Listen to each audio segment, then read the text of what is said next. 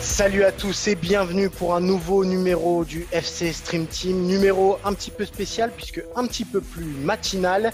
Euh, on a presque des frissons dans la voix, ou en tout cas des, chevrotements dans la voix, euh, puisque ce vendredi, c'est le grand retour de la Ligue des Champions, ce qui explique ce FC Stream Team un petit peu plus original. Je suis Cyril Morin, journaliste à Eurosport, et j'accueille Glenn Cellier pour évoquer cette grande page Ligue des Champions. Salut Glenn, comment ça va? Salut Cyril, bah, très bien, bonjour à tous. Et en effet, euh, on, est, on est un peu euh, excité par le retour de la Ligue des Champions. C'est un format un peu particulier, mais c'est les grands matchs qui reviennent, c'est la grande Ligue des Champions, c'est euh, allez, il y a quand même une saveur européenne de, choc, des, des, grands chocs européens qu'on commence à sentir et ça fait plaisir. Alors, dans ce numéro euh, du FC Stream Team. On commencera par évoquer euh, le signe indien qui continue de toucher euh, le Paris Saint-Germain, évidemment. On évoquera en long, en large et en travers la blessure de Marco Verratti qui semble le destiner à un forfait face à l'Atalanta Bergame. On fera le tour de la question, on évoquera la poisse du Paris Saint-Germain et on se posera la question aussi de savoir comment Thomas Tuchel peut maintenant moduler son équipe. On enchaînera ensuite, Glenn, avec les huitièmes de finale qui restent à jouer ce vendredi et ce samedi. C'est ça, on va se poser, on va voir de manière plus globale, en gros, la Ligue des Champions. On va se poser des questions sur le Bayern Munich, sur le Manchester, sur le Real. En gros, on va vous faire un petit point complet sur euh, ce qui va arriver dans les prochains jours en Ligue des Champions, avec à chaque fois une question clé. Vous allez voir qu'on se posera et on essaiera d'y répondre. Alors, tu le disais, Glenn, c'est un format un peu spécial pour cette Ligue des Champions. Le format, en revanche, pour le FC Stream Team reste le même. Évidemment, c'est un podcast à retrouver tous les vendredis sur toutes les bonnes plateformes d'écoute. Spotify, Acast, Apple Podcast, Deezer, euh, Podcast Addict. Voilà, je pense que j'ai déjà fait euh, le tour et le tri. Vous connaissez euh, cet adage. N'hésitez pas à nous noter, à nous mettre des commentaires. ça permet d'agrandir la communauté et de parler foot. Et puis, bah, si vous avez envie de voir les, petites cernes de Glenn Non, il a l'air en forme. Il a l'air en forme. si vous voulez de la vidéo, si vous voulez de je suis en vacances ce soir, tout va bien. Bah voilà. Bon, bah, si vous voulez voir Glenn avant son départ en vacances, rendez-vous sur eurosport.fr pour revivre les meilleurs moments de cette émission. Glenn, sans plus tarder et sans transition, on va commencer avec le gros sujet brûlant et l'absence probable de Marco Verratti pour le quart de finale du PSG face à l'Atalanta Bergame. Un gros, gros, gros coup dur évidemment pour le PSG. Euh, on remet un peu dans le contexte. Il a pris un coup à l'entraînement euh, avec un contact avec Choupo-Moting. Et voilà, bah, il se retrouve incertain. Alors, encore une fois, j'ai envie de te dire, euh, Cyril, parce que bah, c'est un peu toujours la même histoire. On a l'impression avec le PSG, un grand match de Coupe d'Europe arrive, un match de Ligue des Champions arrive. Et voilà, il y a des blessés, il y a des absents. Paris ne peut pas présenter son équipe type. Ça commence à faire beaucoup. Ouais, ça commence à faire beaucoup. Alors, si on se penche uniquement sur cette édition et sur ce quart de finale euh, one shot entre guillemets contre l'Atalanta Bergame, euh, il y a trois cas qui évidemment euh, sont à évoquer. Donc, le premier, c'est Marco Verratti, tu l'as dit, mm. blessure au mollet. RMC affirmé hier qu'il était quasiment forfait. Il va, il va encore y avoir des examens plus poussés dans les jours qui viennent, mais on est très pessimiste du côté du Paris Saint-Germain quant à sa présence. Il y a évidemment Kylian Mbappé avec cette entorse de la cheville. Alors, euh, il y a encore un petit espoir, mais Thomas Tuchel l'a dit hier après le match amical euh, euh, remporté face à Sochaux. En gros, s'il est là, ce sera pour être sur le banc de touche et pas beaucoup plus.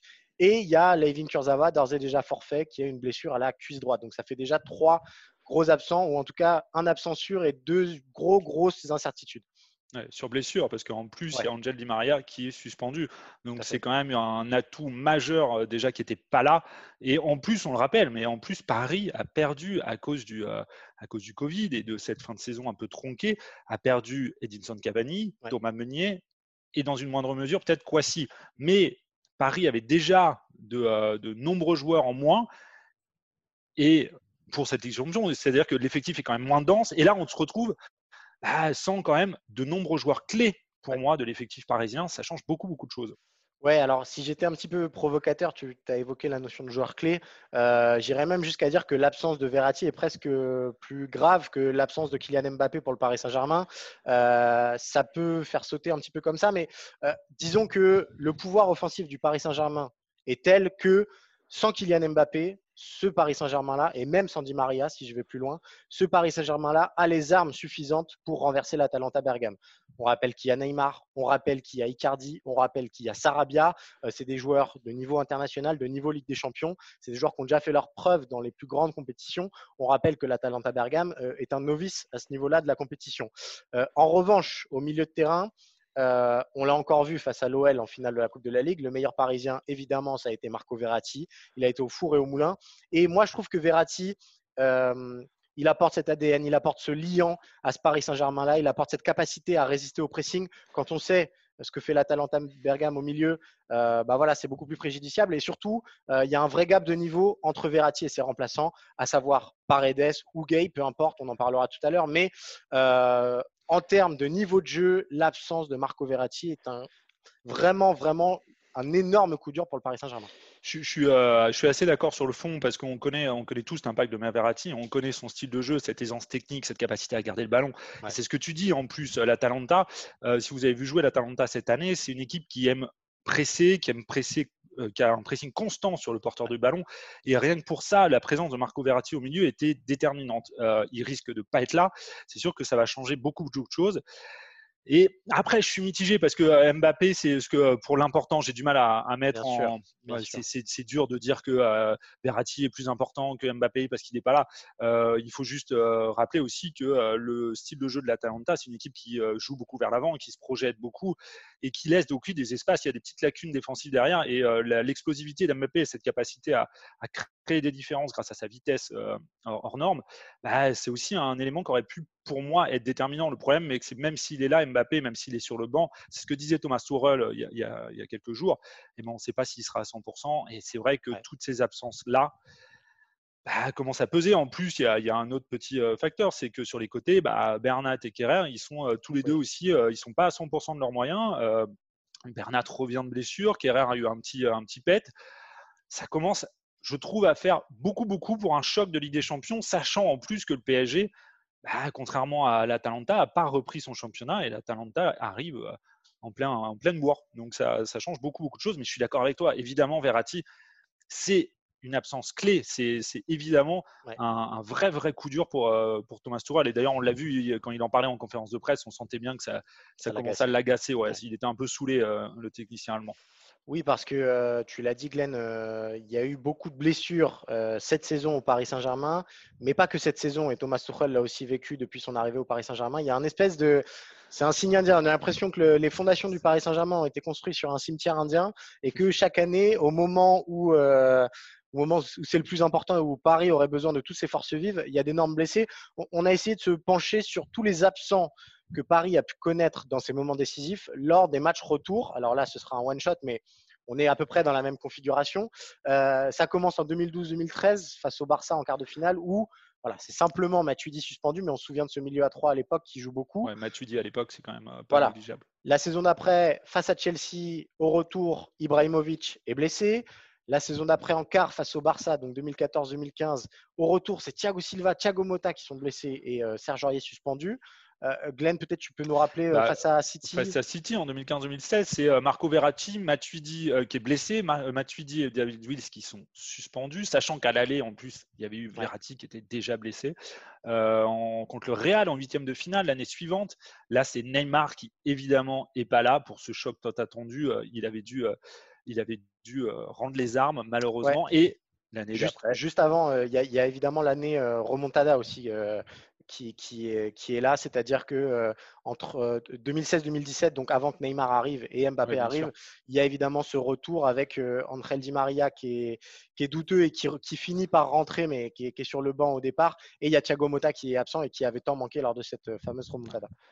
Et bon, bah, enfin, en gros, chaque fois, là, c'est pareil. L'année dernière, on se rappelle, Neymar n'est pas là, évidemment, face à Manchester United ça fait quand même beaucoup. Il y a une vraie malédiction de la Ligue des Champions. Euh, Tourelle l'a dit, il en a un peu. Euh, ça, il, se, pose un peu des questions, il se demande un peu pourquoi à chaque fois Paris est, touché. C'est compliqué parce que cette année, c'est quand même une année très particulière, euh, particulière pardon, avec, avec le Covid. Donc c'est dur d'aller taper sur les Parisiens avec toutes cette, cette, ces blessures à répétition. Évidemment, ils manquent de rythme, ils sont obligés de jouer deux matchs de, de finale.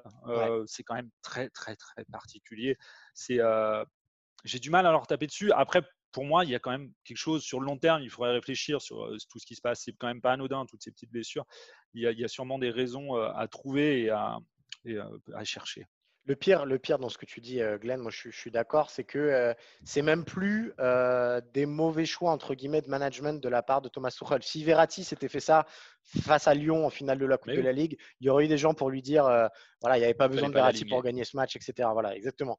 là, c'est un entraînement, c'est-à-dire le quotidien des footballeurs. C'est un choc vraiment anodin. Donc, on est sur une malchance quand même particulière, mais c'est l'ADN du Paris Saint-Germain et Paris doit aussi lutter contre ça et faire abstraction de ça.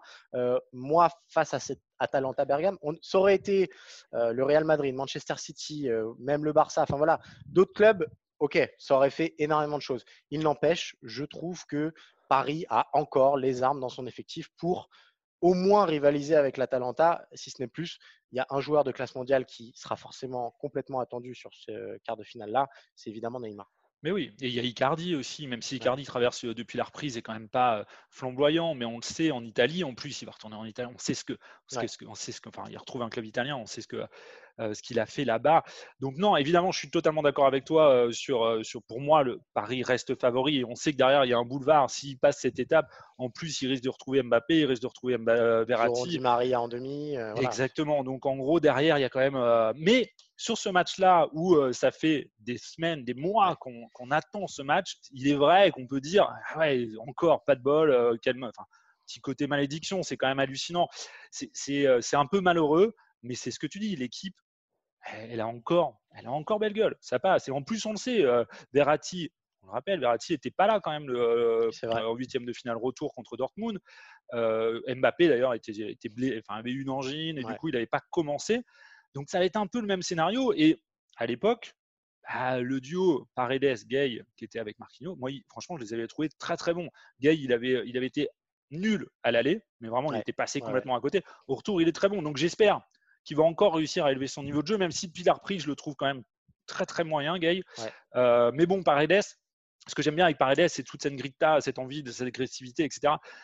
Ah, c'est un peu ce qu'apporte de temps en temps Verratti, même s'il y a quand même moins la protection de balle, la conservation, etc. Ça, évidemment.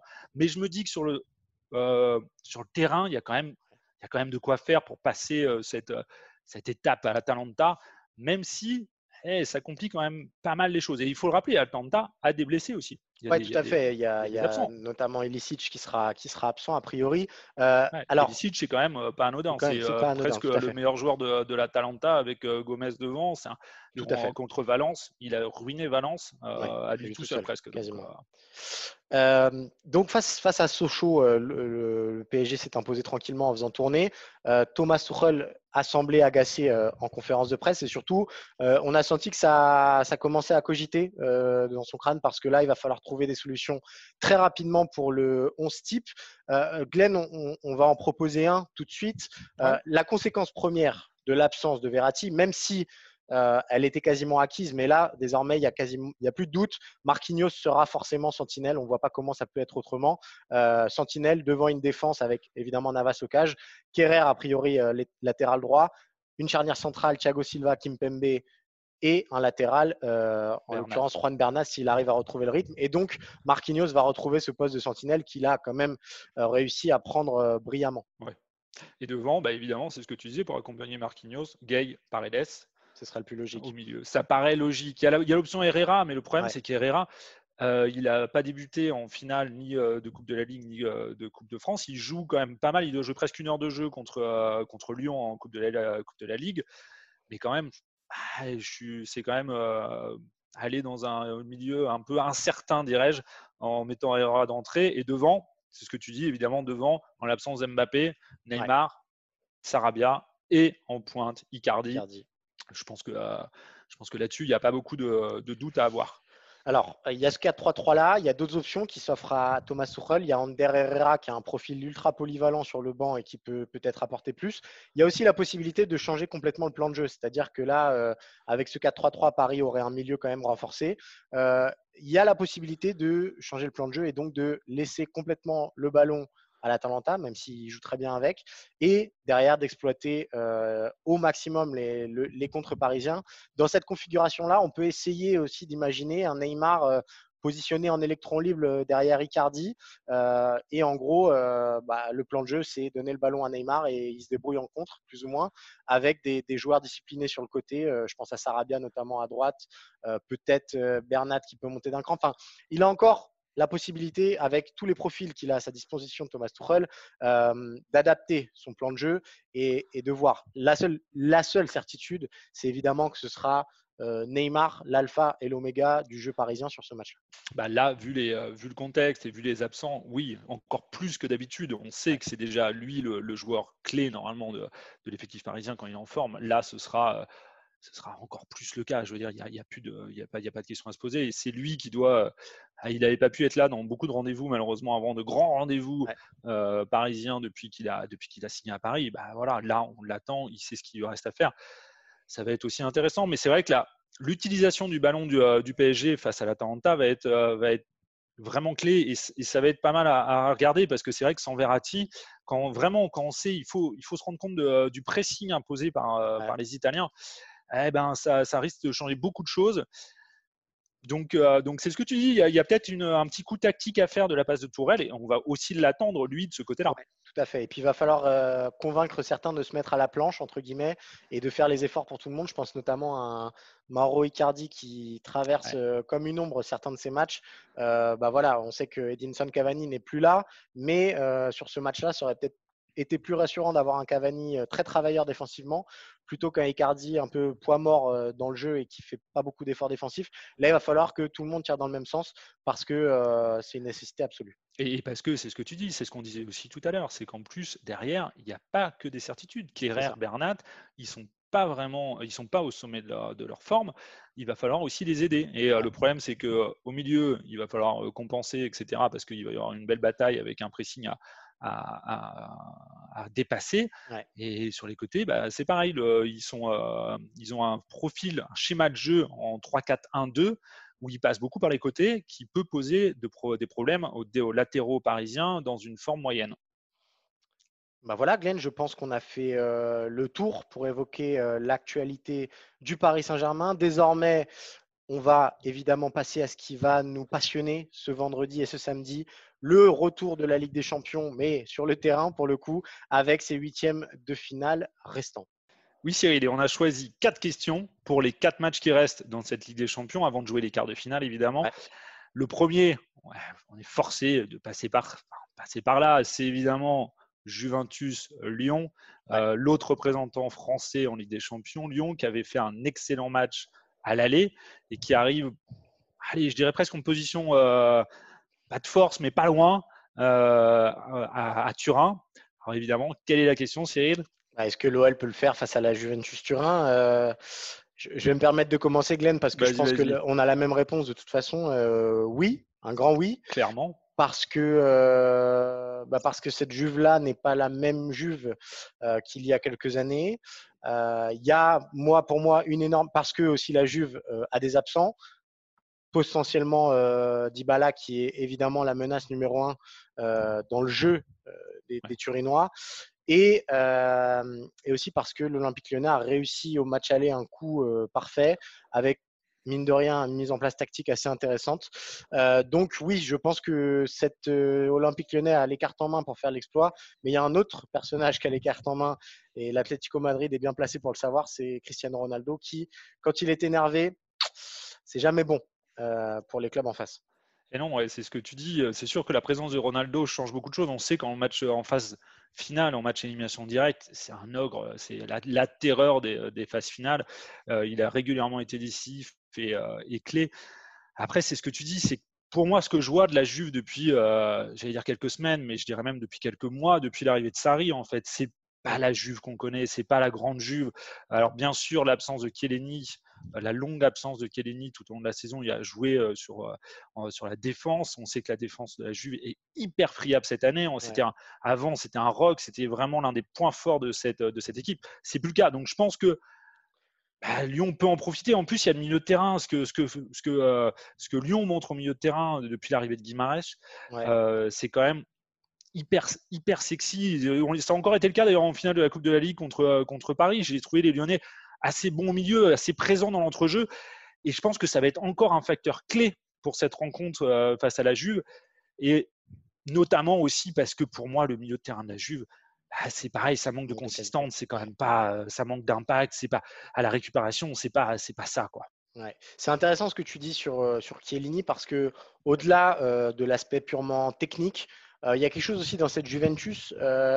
on a l'impression qu'elle a perdu son caractère un petit peu tueuse. C'est-à-dire que la Juve avant, c'était une machine à, à mettre des 1 On en parlait la semaine dernière avec Guillaume Maillard Pacini, notre envoyé spécial euh, en Italie. Mais euh, depuis, euh, voilà, j'ai l'impression qu'il y a un manque de caractère. C'est une équipe qui a du mal à réagir. C'est une équipe qui a du mal à se faire mal pour obtenir ce qu'elle veut. Et ça aussi, ça peut jouer pour l'Olympique lyonnais. Alors, on va aborder la question qui fâche pour Mauricio Sarri. C'est évident qu'une élimination face à l'Olympique lyonnais, malgré le titre gagné euh, en Serie A, euh, bah, le plongerait dans un abîme euh, presque insoluble et, le mettrait quasiment définitivement à, la marge de cette Juventus. ce qui est sûr, c'est ce que tu dis, ce qui est sûr et certain, c'est que s'ils perdent contre la Juve, contre Lyon, pardon, bah, la question de son départ se posera à un moment ou à un autre, c'est sûr et certain. parce que tout simplement, le, ce que tu dis, le titre de Serie A en Serie A, ok, mais je dirais c'est un peu comme Paris en championnat de France, même si évidemment il y a, euh, euh, d'autres concurrents en Serie A. Mais, mais, franchement, que la Juve soit champion, euh, championne d'Italie, là, il n'y a pas de surprise. C'est presque OK, c'est ce qu'on attendait. Maintenant, ce qu'on veut quand on est à la Juve, c'est briller aussi en Ligue des Champions. C'est aussi là-dessus qu'on les attend. voilà, ils ont fait des finales ces dernières années. Et là, le problème, c'est qu'il y a le, titre de la Juve ah, n'a rien changé à la situation. Ils sont encore. C'est ce qu'on disait tout à l'heure, en fait. Euh, le fameux, la fameuse patte Sarri qu'on attendait depuis, euh, euh, des mois avec l'arrivée, avec, son arrivée à, la Juve. Elle bah, se fait toujours attendre. Il n'y a rien. Il y a dans le jeu, c'est c'est pas séduisant. Ils sont pas convaincants. Il y a pas de, ça manque de consistance. Il y a, il y a, un, un, manque de créativité qui est hallucinant quand ils récupèrent le ballon. Non, euh, pour moi, et en plus, on a déjà parlé, on va en reparler, mais il y a aussi cette défense euh, qui avant était un point fort, qui est devenu bah, un point faible, bien sûr, mais un champion qui prend, euh, un champion en Italie qui prend 40 buts. 40 buts, ça fait bien longtemps qu'on n'avait pas vu ça. Et, ça en dit beaucoup sur les failles de cette équipe. Et c'est pour moi, c'est ce que tu dis, c'est que demain, si en plus c'est Lyon en face, sans faire un jour au Lyonnais, mais si la Juve tombe contre Lyon, eh ben en Italie, il y en a beaucoup qui vont tomber sur Sarri. Donc, et c'est paradoxal parce que euh, finalement, c'est l'entraîneur qui a le plus gagné de titres euh, cette saison dans ce duel, euh, qui est le plus sous pression parce qu'en face, Rudy Garcia, il a presque un coup magnifique à jouer. Alors, si on reprend la situation de Garcia à l'Olympique lyonnais, il a un contrat jusqu'en 2021. Il faut se rappeler des conditions dans lesquelles il, est arrivé. C'était la crise. Euh, il a fait une candidature un peu béton, un super entretien. Il a pris le poste d'entraîneur au nez à la barbe de, Laurent Blanc. Mais euh, Rudy Garcia, mine de rien, reste un intérimaire, entre guillemets, un intérimaire un peu longue durée jusqu'en 2021, mais ça reste un intérimaire. Je ne sais pas si Rudy Garcia a vocation à rester à l'Olympique lyonnais jusqu'en 2024, jusqu'en 2025. Euh, c'est de toute façon pas son profil d'entraîneur et je ne suis pas sûr que c'est ce que lui veuille et ce que Juninho ou Jean-Michel Aulas veuille. Donc, Rudy Garcia, il a une carte magnifique à jouer là-dessus parce que bah, il peut se rappeler au bon souvenir de l'Italie, mine de rien. C'est encore un championnat où il a laissé euh, une, trace, une trace mmh. quand même euh, assez marquée. Il est encore souvent euh, interrogé par la presse italienne, ce qui prouve quand même qu'il y a une certaine audience autour de lui. Donc il a un marché en Italie. Sortir la Juventus, évidemment que ça lui ouvrirait énormément de portes. À l'inverse, un nouvel échec de l'Olympique lyonnais à ce stade de la compétition un nouvel échec pour Rudy Garcia au plus haut niveau, ça commencerait à boucher un petit peu son horizon. Euh, il aurait fait presque tous les gros clubs français. compliqué de. voilà. Euh, difficile de l'imaginer au Paris Saint-Germain, grosso modo. En gros, il a fait Lyon et Marseille, euh, Lille. Donc, bon, pour rebondir derrière en France, c'est compliqué. À l'étranger, il aurait que des clubs potentiellement pas de seconde zone, mais en tout cas pas des, pas des gros ténors. donc voilà, ce match-là, c'est aussi un, ça peut être un détonateur pour, pour Rudy Garcia ou à l'inverse, ça peut définitivement le, le faire chuter dans cette euh, hiérarchie euh, un peu fictive des coachs euh, européens. Il faut se souvenir aussi de son bilan européen qui est quand même pas très très glamour. Ah non, loin de là même, on peut le dire. Et c'est ce que tu dis, c'est vrai, c'est intéressant parce que le fait d'aller en Italie, euh, il va refaire parler de lui. Et le match aller, c'était déjà un peu le cas. Il a, voilà, il, on sait qu'il a, il, a gardé quand même une très, c'est ce que tu dis, une très belle cote, très belle cote en Italie. Donc là, il peut encore euh, jouer là-dessus. C'est vrai, c'est en plus, on le rappelle, l'année prochaine, il n'y a pas de, il y a pas pour le moment, il n'y a pas de Coupe d'Europe à Lyon. Ça fait bien longtemps que c'était pas Et bah, ça, ça risque de peser aussi dans son CV, malheureusement, comme un petit boulet si s'il si, fait pas de peut-être de petits demain, enfin demain, la semaine prochaine et vendredi en, Ligue des Champions. Alors Glenn, tu as évoqué le mot miracle. Tu m'évoques, tu me donnes une, transition, une perche pour une transition toute trouvée. On va parler évidemment de, Zinedine Zidane maintenant et du deuxième choc de ce vendredi en huitième de finale retour de la Ligue des Champions. C'est évidemment ce match retour entre Manchester City et le Real Madrid. La question est toute simple, Glenn. Est-ce que Zinedine Zidane peut réussir un nouveau miracle? Est-ce qu'il va encore, encore défier les lois euh, statistiques? Euh, c'est compliqué, je, dois avouer. Euh, le, on le rappelle, euh, le Real a perdu 2-1 à l'aller chez, chez, lui, voilà, contre City, avec un match où ah, Guardiola a gagné la bataille contre Zidane sur ce match-là. Mais c'est vrai que j'ai quand même envie d'y croire un peu parce que Zidane, c'est Monsieur C1. Moi, pour moi, c'est l'image que j'ai depuis qu'il est entraîneur.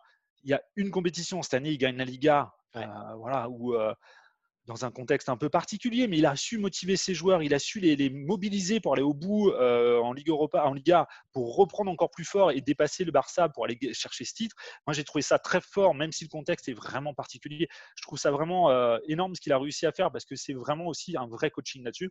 Et du coup, ça me donne envie d'y croire, ce petit contexte en Liga où j'ai trouvé le Real vraiment euh, séduisant et, et intéressant. Et je me dis, bah, et pourquoi pas? Parce qu'en plus, voilà, on le sait, Zidane, c'est Monsieur Ligue des Champions.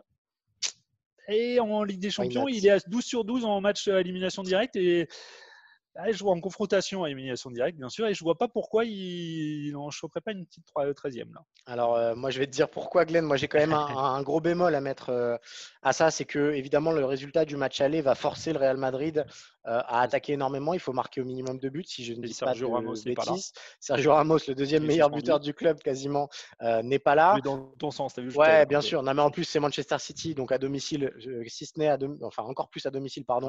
c'est quand même une formidable machine à jouer, donc il y aura des occasions. Donc il faudra un Thibaut Courtois de gala, il faudra une défense très solide, mais il faudra surtout que devant il y ait un homme qui prenne le leadership. Il y a évidemment un nom qui nous vient tout de suite en tête, c'est celui de Karim Benzema.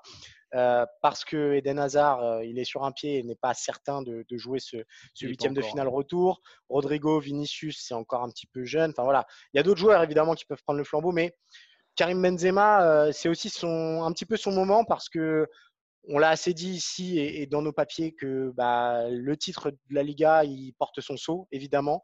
Euh, c'est la première fois qu'il est euh, l'homme fort, hmm. qu'il est le leader, l'homme fort euh, d'un grand trophée remporté par le Real Madrid. Mais maintenant se présente la Ligue des Champions où il a des stats absolument folles. il est à 64 buts. si je ne m'abuse, je crois que c'est le meilleur buteur de Ligue ouais, à égalité avec Lewandowski. et, et voilà, il manque encore, à mes yeux, euh, cette performance majuscule euh, qu'il fait passer dans une autre dimension.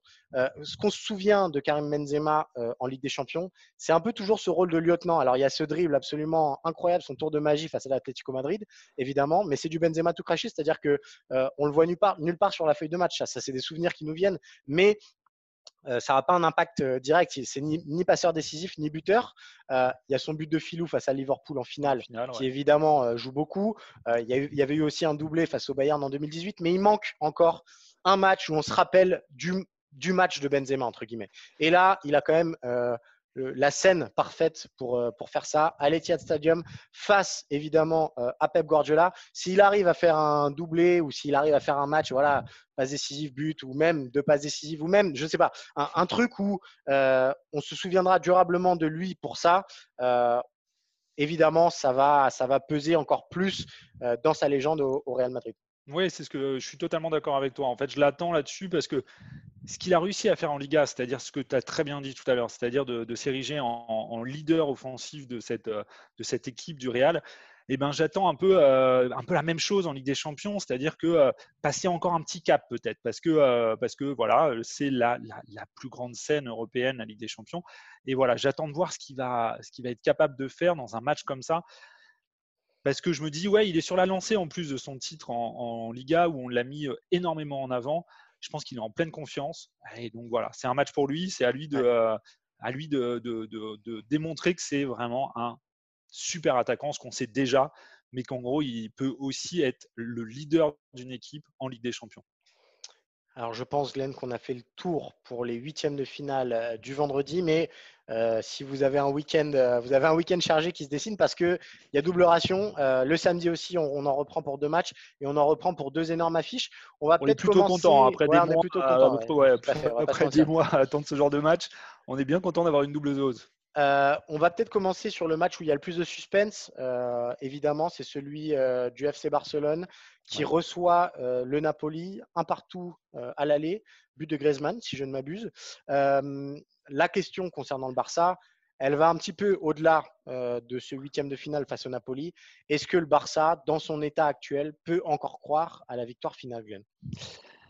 Euh, moi, je non, euh, j'y crois, j'y crois pas parce que ce que j'ai vu du Barça ces dernières semaines en Liga m'ont pas du tout, m'a pas du tout convaincu. C'est pas l'équipe, euh, c'est pas une équipe qui me séduit. C'est pas, j'ai l'impression que c'est une équipe avec des doutes, qui, manque de, qui manque d'impact, qui manque d'envie, qui manque de caractère. ouais, de caractère. il y a Messi qui, qui arrive encore à sortir des miracles régulièrement grâce à son talent immense mais je trouve que c'est pas c'est pas une équipe, sauf si allez, on peut dans ces, quelques semaines, ces quelques jours qu'il y a eu entre la coupure en Liga et, euh, cette reprise de Ligue des Champions, euh, Saint-Etienne a, réussi à fédérer son groupe et à, et à, changer beaucoup beaucoup de choses que je ne crois pas du tout parce que je ne vois pas comment c'est possible d'où il partait. Euh, non, je n'y crois pas et d'ailleurs je m'inquiète même pour le Barça pour ce match euh, retour face à Naples parce que je suis, je suis à deux doigts de me dire que c'est largement faisable que le Barça se fasse sortir par Naples. On sait que Griezmann n'est est, pas, pas, encore sûr d'être là, on ne sait pas dans quel état, même si Griezmann, c'est loin d'être le, facteur essentiel du Barça cette année, malheureusement. Bah, c'est quand même pas anodin. Et donc, non, je m'en fais beaucoup pour le Barça.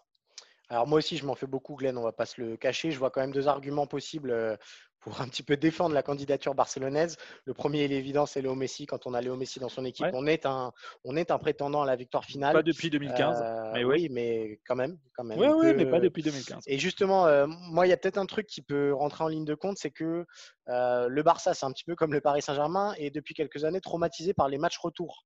ce format en one-shot, avec des matchs à partir des quarts de finale uniques, entre guillemets, peut aussi peut-être plus lui convenir. Euh, il n'y aura pas toute cette pression à gérer entre l'entre-deux matchs, les questionnements sur est-ce qu'on doit attaquer, est-ce qu'on doit défendre. Voilà, c'est un match euh, one shot et il y aura, y aura plus autant. Voilà, c'est un no-brainer. il y aura plus du tout. Euh, ils vont avoir moins de nœuds au cerveau pour savoir comment aborder les matchs.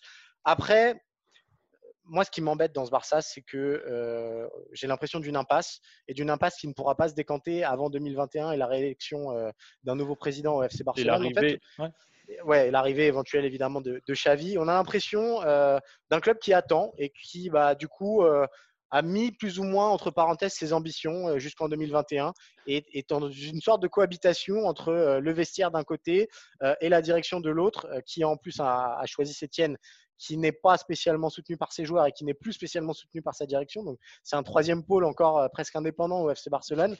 Donc, ouais, vraiment l'impression d'un club dans l'impasse qui ne saura euh, retrouver quelque chose de cohérent qu'en 2021. Je suis totalement d'accord. C'est assez bizarre ce, groupe. Là où je suis moins d'accord, c'est euh, les ambitions. Je pense qu'eux, ils ont des ambitions. Mais s'il a des ambitions, il n'arrête pas. Ça fait deux fois là qu'il montre au créneau. C'est quand même pas, pas courant chez lui. Qu'il montre au créneau pour expliquer qu'il en a ras-le-bol et qu'en gros, il n'aime pas du tout le visage euh, montré par son équipe.